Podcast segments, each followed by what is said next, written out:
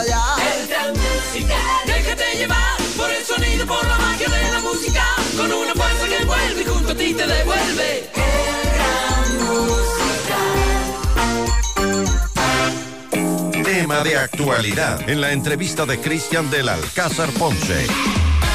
Hoy con Bien, aquí estamos amigos, primer eh, miércoles eh, del año, 3 de enero 2024. El tema en esta mañana es el momento de eliminar el eh, subsidio a los combustibles en Ecuador. Queremos dar la bienvenida a Henry Llanes, es experto en temas eh, petroleros. Henry, bienvenido, muy buen año para usted. ¿Cómo está? Buenos días. Eh, buenos días, Cristian.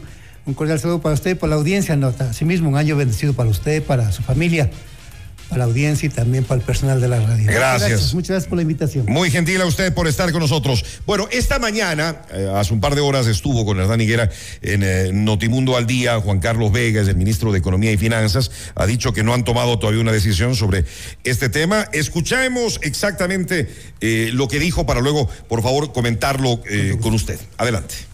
No hemos tomado una decisión, eso es una aclaración que yo que- quería hacer. No hay ninguna decisión tomada en ese sentido porque, porque he visto mucha información en los medios que es una de- decisión tomada, que arrancamos el 15 de enero.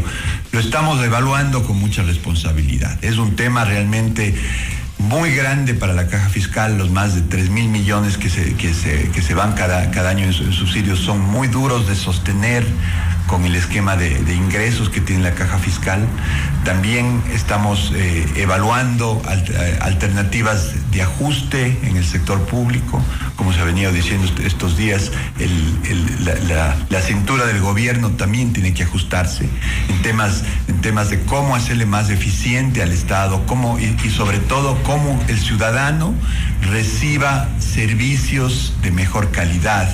Sí, es- esa es una medida ya, ya, ya importante que sería de, de, de, siquiera unos, unos dos puntos, dos y medio puntos del Producto Interno Bruto. Además que nos permitiría sentarnos con los organismos eh, multilaterales eh, de, al- de- de alguna forma mostrando que se está haciendo el, el- ajuste y haciendo también el- la dosis de sacrificio del lado de acá para que para con eso abrir apoyo de los organismos multilaterales, del Fondo Monetario, del Banco Mundial, de otras agencias de cooperación chinas, europeas, eh, asiáticas, de, todo tipo con las que estamos, como estamos hablando, para conseguir un financiamiento en, condiciones de, de- plazo y, y- costo que nos permitan superar de una, de- de un- de una mejor manera este gran bache fiscal que tenemos. Bien, esas eh, las palabras del eh, ministro de Economía y Finanzas esta mañana en nuestro informativo Notimundo al Día. Henry ha dicho que son eh, tres mil millones que se dan cada año en subsidios que son muy duros de sostener con el esquema de ingresos, con el esquema de ingresos que tiene la caja fiscal, que están evaluando alternativas de ajuste en el sector público. Le pregunto a usted, ¿es momento de quitar los subsidios o de, de cierta manera, controlarlos? Con eh, si tuviéramos una- un manejo de una economía ordenada en el Ecuador, mm, eh, a lo mejor eh, incluso no deberían haber subsidios, ¿no? Lo que pasa es que la economía del Ecuador no, no está ordenada y en el sector público es donde más desordenada está y no se diga en el sector petrolero. En el sector petrolero hay que hacer muchas cosas, por ejemplo, cambiar los contratos petroleros. ¿Cómo ha de ser justo, Cristian, que las compañías petroleras paguen el 5% del impuesto a la renta? Según información de Fernando Reyes Cisneros, ingeniero petrolero, vicepresidente del Colegio de Ingenieros Minas y Petróleos y Ambiental de Pichincha. Y yo le, y como el gobierno nos va a estar escuchando y la audiencia también, muy importante a nivel nacional, también le pido al gobierno que haga un estudio de la inversión extranjera directa de las compañías petroleras en el Ecuador. Hay que hacerlo urgente. Sí, sí, sí, porque, porque le pide al Banco Central. Y yo, además, en una comunicación que yo le voy a enviar al señor presidente de la República, eso lo voy a pedir. Porque no hay tal inversión extranjera directa a través de las petroleras. ¿No hay? No, son 120 millones, 150 millones que, que, que dice que invierten. Y yo tengo la sospecha de que ese dinero de 150 millones, 200 millones, salen de los propios yacimientos, porque les entregaron yacimientos en producción. ¿Cómo va a ser justo, Cristian, que eso hay que decir al señor ministro? Yo lo voy a decir en la carta, ¿no? Lo van a tener ustedes esa carta. Por favor, ¿Ya? para que nos copie. Mire, eh, del, del bloque, del bloque 43, del ITT. ¿Ya? Eh, que está hoy en discusión por el conocimiento del pueblo ecuatoriano y que a lo mejor convenga replantear inclusive la pregunta, pero parece que tiene liderazgo. Mire, el crudo del ITT es un crudo pesado, de 13 a 16 grados API. Es un crudo pesado que por sí solo no se lo puede explotar, no se lo puede transportar por la tubería, no se lo puede refinar, no se lo puede comercializar. Entonces, ¿cómo vienen haciendo eh, para explotar ese crudo? Lo, lo, mezclan con crudo liviano y bajan la calidad del crudo liviano y bajan el precio. Muy bien, pero dice que extraer un barril del petróleo del, del, del bloque 43, ¿no? El que tienen que cerrarlo este año. Sí, ponerlo en superficie, el costo de producción, según David Almeida, que es el que lideró la, la producción de ese yacimientos, de esos yacimientos, dice que es de 17 dólares. 17 dólares. Muy bien. Entregaron los campos de producción que invirtió el Estado, que estaban en producción en manos del Estado, de, antes de CEPE, después Petroecuador. Les pagan a las compañías petroleras 35 dólares.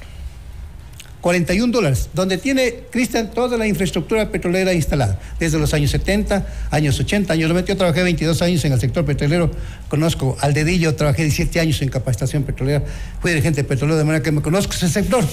Entonces la pregunta es, ¿por qué a las compañías, tu gobierno, tu Estado, les pagas 30 dólares, 35 dólares, 41 dólares? El doble y el triple del, del, del, ITT. Si del ITT, que es un crudo que no lo puedo explotar, transportar, refinar y comercializar directamente, sino que tengo que mezclado con crudo liviano, me cuesta 17 dólares. Entonces, no, no, tiene sentido, ¿no? Tiene sentido. Absolutamente. Claro. Entonces, si yo exploto un barril de petróleo de yacimientos como el AUCA, como el como como Cononaco, como el, como el este AUCA, uno de los grandes campos petroleros que de manera sospechosa le entregaron a Slumberger, y, y, lo mismo de, de, Shufindi, las joyas de la corona, ¿no? Uh -huh. el, el, el, costo de, de, esos, de ese barril de petróleo, ¿sabe Cristian cuánto costaba antes del, del año 2010? ¿Cuánto? 7 y 8 dólares. Antes del año 2010, 7 y 8 dólares. ¿Y cómo es que después los precios de los costos de producción se dispararon. Entonces las compañías bueno, petroleras... Por, por, eso algunos se hicieron claro, muy ricos, exacto, Henry. Exacto, entonces las compañías petroleras se llevan la riqueza petrolera por el lado de los costos de producción. Pero hay que poner la casa en orden a, por ahí. Acaban de, acaban de darle un visto bueno en este gobierno, que yo, yo, le, yo le pedí al señor Lazo que no lo haga, pero en este gobierno lo acabó de decir el ministro, el ministro actual de Economía y Finanzas, que ya le dieron el visto bueno a Andes Petroleum. Andes Petroleum tiene un mundo de denuncias en la región amazónica. Entonces tenía que haber revisado ese contrato y a lo mejor por las denuncias de la Amazonía, de, de los colonos, de los habitantes allí, no había que renovarle el contrato a esa compañía. Bueno, hay muchas cosas por hacer en ese sentido y poner la casa en orden y, claro. y, y, y, que el Ecuador no siga perdiendo. En el caso de los subsidios, Cristian. ¿Qué pasa con el tema de los subsidios? Es momento, es momento de hacer algo con los subsidios. Yo con, con, con siete de, de diez ecuatorianos que tienen trabajo estable, que no tienen trabajo estable, bien difícil, ¿ah? ¿eh? La, FAO, la este, eh, emitió un informe en agosto del año 2023. 6.6 millones de ecuatorianos sufren de crisis alimentaria. 2 millones 200 mil personas no comen una vez al día. No comen dos veces al día. Usted, Cristian, nos puede ver aquí en, las calles, eh, gente muy pobre, ¿no? En Quito, en todas las ciudades del Ecuador.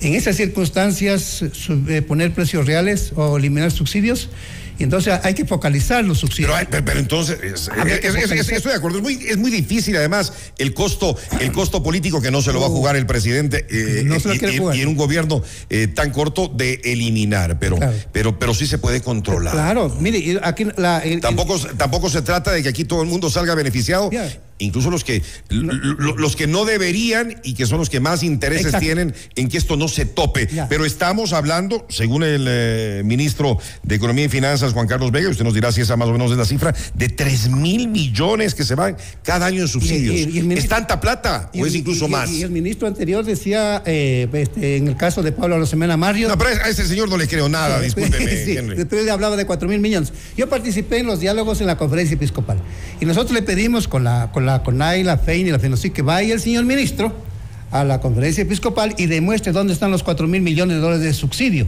Sucede que no. ¿Cuánto es entonces? ¿Cuánto se va en subsidios Mire, realmente? Yo, lo, los subsidios no han de exceder de los 400 millones de dólares. Si uno compara, si uno compara... Pero el ministro actual dice 3 mil. Él, él, habla, pero habría que decir cómo lo demuestre, que lo demuestre.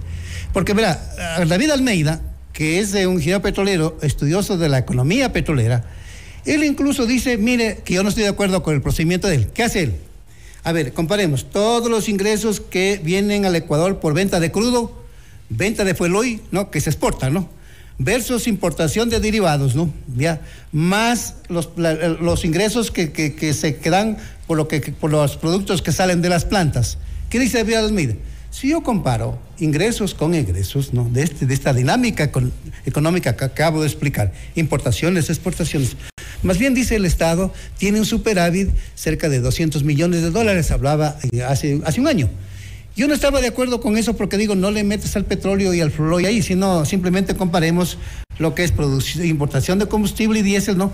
Versus la producción de combustible y diésel del Ecuador. Entonces ahí sí tenemos un déficit, ¿no? Eh, Que se importa gas también. Un déficit que puede estar eh, por los cerca de los 500 millones de dólares. Y entonces lo que creo que hay que hacer, Cristian, más bien. Hay que focalizar. Hay que focalizar. ya. Pero eso sí es urgente Eso hacerlo. Lo dijimos. que la- también tiene su costo político, Ya. ¿no? Pero, pero, pero es que no hay dinero. Pero no, hay plata, no hay plata para nada, ni siquiera para pagar los sueldos. Exacto. Ah. Mire, mire lo que tuvieron que hacer en noviembre y en diciembre. Salieron con las justas eh, tomando dinero de donde no les eh, correspondía hacerlo. ¿Qué se dijo en la conferencia episcopal?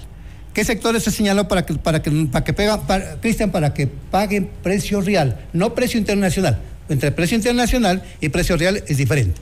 Ya, muy bien. ¿Quiénes? Las camaroneras, la industria del atún, la industria de la, de la pesquería, que paguen precios reales. Empresas mineras, que paguen precios reales. Empresas petroleras, que paguen precios reales. Y también le- y Así se debería focalizar entonces. Así se debe focalizar. Y también se le señaló, eh, por ejemplo, en el caso de los automóviles, ¿no?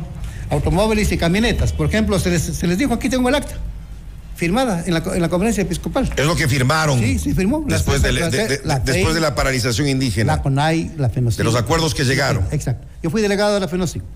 Mire, si, eh, eh, un, un- un- un cilindraje de automóvil que supere los 2.201 cilindros cúbicos, que pase- pague precio real.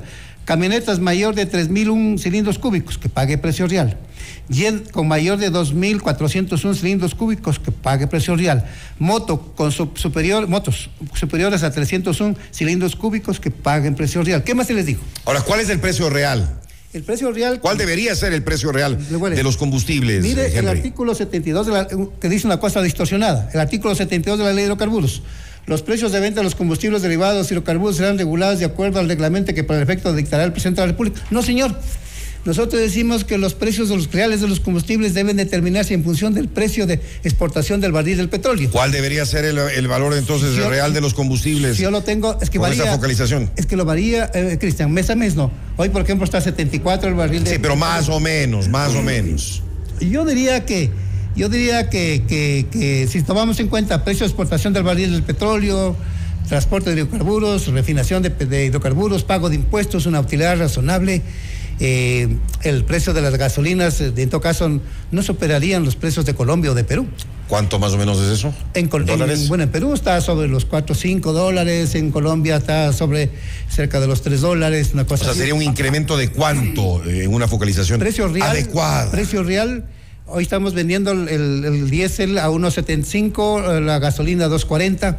Habría que, habría que, yo no, no me atrevo a darle precios definitivos porque no tenemos estudio. Posiblemente lo dé a conocer la próxima semana porque nos vamos a reunir en esta semana con unos técnicos. Pero será un incremento de cuánto? ¿Del- haber- ¿Del debe haber un- 40%? No le, no, le, no le sé decir, Cristian, porque es un tema delicado. Habría que, habría que Pero sería un corresponder- incremento significativo de todas maneras. Ya, pero ¿quiénes ten- deberían tener derecho al subsidio? Y es, y es fácil. Los taxis, por ejemplo, consumen el, el siete galones aproximadamente por día. Entonces hay que hacer un, hay que determinar una política de cupos. Un bus que transporta pasajeros, que no hay que subir eh, los combustibles a el diésel a ellos para que no suban las tarifas y afecten a la gente pobre. ¿Cuánto consumen diariamente? 42 galones. Entonces aquí se requiere un equipo líder. Que, que ¿Quién tiene- debería li- li- liderar esto? el ministro de la ministra en este caso de energía y minas que ellos porque ellos son, los sectores los, los, técnicos que están encargados de manejar la política petrolera porque no, hay otros ¿no? ¿qué les dijimos nosotros en la, en la conferencia algo, más. Instalen plataformas informáticas en, de- de- tres segmentos. Lo que es para despachar combustibles en terminales. En el Ecuador hay, hay 14 terminales Cristian. Hay que automatizar eso.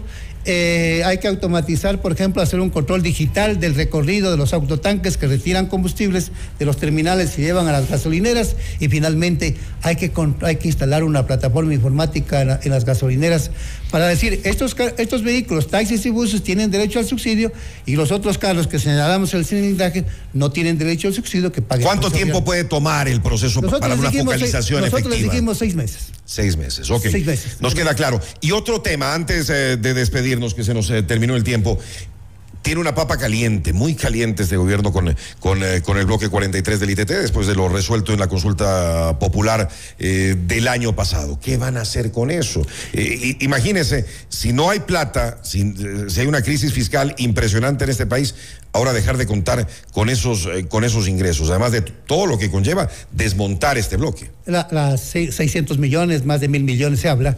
Mm. En el Ecuador nuestros gobiernos no saben dialogar. El presidente de la República y los ministros no saben acercarse al contrario, el que está en la otra orilla. Lo que debería hacer, eh, lo que debería hacer el gobierno, y el anterior no lo hizo, pero el actual sabe quién, con quién debería reunirse es con los Estados Unidos. Debería reunirse. Pero ya está resuelto en la consulta, Henry. No, no, no, se puede replantear, Cristian. Pero que en otra consulta era de que lo pongan entonces la que van a hacer. Y lo deberían poner. Ahora este año. Pero para poner, para, para volverlo a poner, para volverlo a replantear, previamente debería haber un diálogo. Porque si hay un diálogo, un diálogo ponderado, racional, un diálogo eh, pensando en los intereses del país, porque si, si, si, tengo que si tengo que invertir 600 millones de dólares o mil millones de dólares, que no los tengo... Y, para desmontar. Para desmontar, eh, no tiene sentido, pues no. Entonces, preferible este, extraer el crudo que está. Yo, eh, yo he sido partidario de que esa, la explotación de ese crudo a lo mejor se lo puede explotar, pero previamente haciendo una reforma integral del sector hidrocarburífero, poniendo en vigencia una, ley, una nueva ley de, hidrocarburos y un nuevo modelo de contratación petrolera. Haciendo esos correctivos de fondo, a lo mejor sí, entonces el, que, que, los sectores que siempre nos hemos opuesto, pero sigue el gobierno, vamos a tener una nueva ley de hidrocarburos, vamos a tener un, nuevo modelo de contrato para explotar el petróleo, vamos a tener una planta de refinación de alta tecnología, entonces eh, a lo mejor en esos diálogos podemos llegar a un acuerdo y entonces a lo mejor eh, y llegar al acuerdo de que sí se debe explotar el crudo del ITT. Bien, eh, con nosotros el punto de vista del experto petrolero Henry Llanes. Que tenga un buen año nuevamente. Gracias por estar con nosotros, Henry. Buenos Felicidades días. Pista para usted y para la audiencia. Muy Gracias. Amable. Noticias, reportajes y opinión. Cristian del Alcázar Ponce.